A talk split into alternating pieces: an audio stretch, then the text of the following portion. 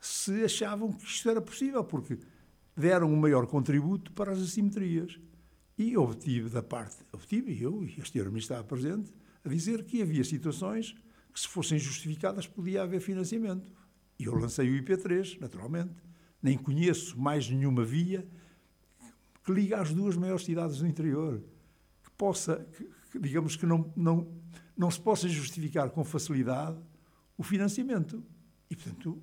E agora aguarda que mais vossos se juntem à sua. Não, e eu lancei o repto ao Sr. Eh, Primeiro-Ministro e ao Sr. Ministro. Disse-lhes, façam favor então de fazer este esforço junto de Bruxelas, aproveitando esta abertura.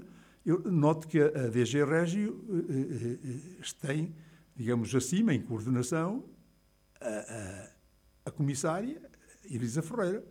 E, portanto, eu acho que é fácil justificar que esta estrada tão necessária, tão importante no ponto de vista do desenvolvimento regional, seja uma dessas exceções que a DSG Régio aceita.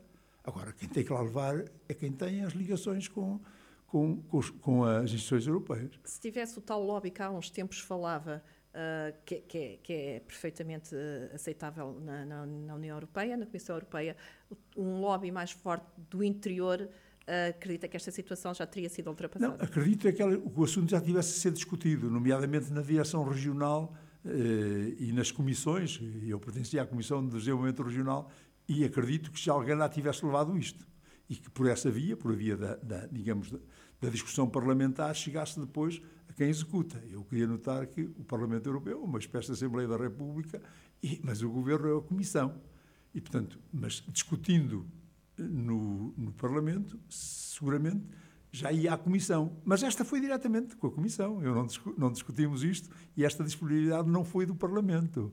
Foi mesmo do, do, do, do, responsável da DG Régio, que estava presente e é quem vai executar e é quem tem possibilidade de aprovar ou não as candidaturas que são apresentadas.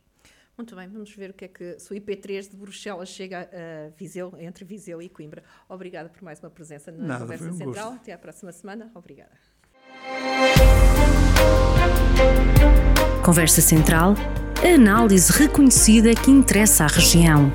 Conversa Central, na rádio a cada sexta-feira, com repetição ao fim de semana.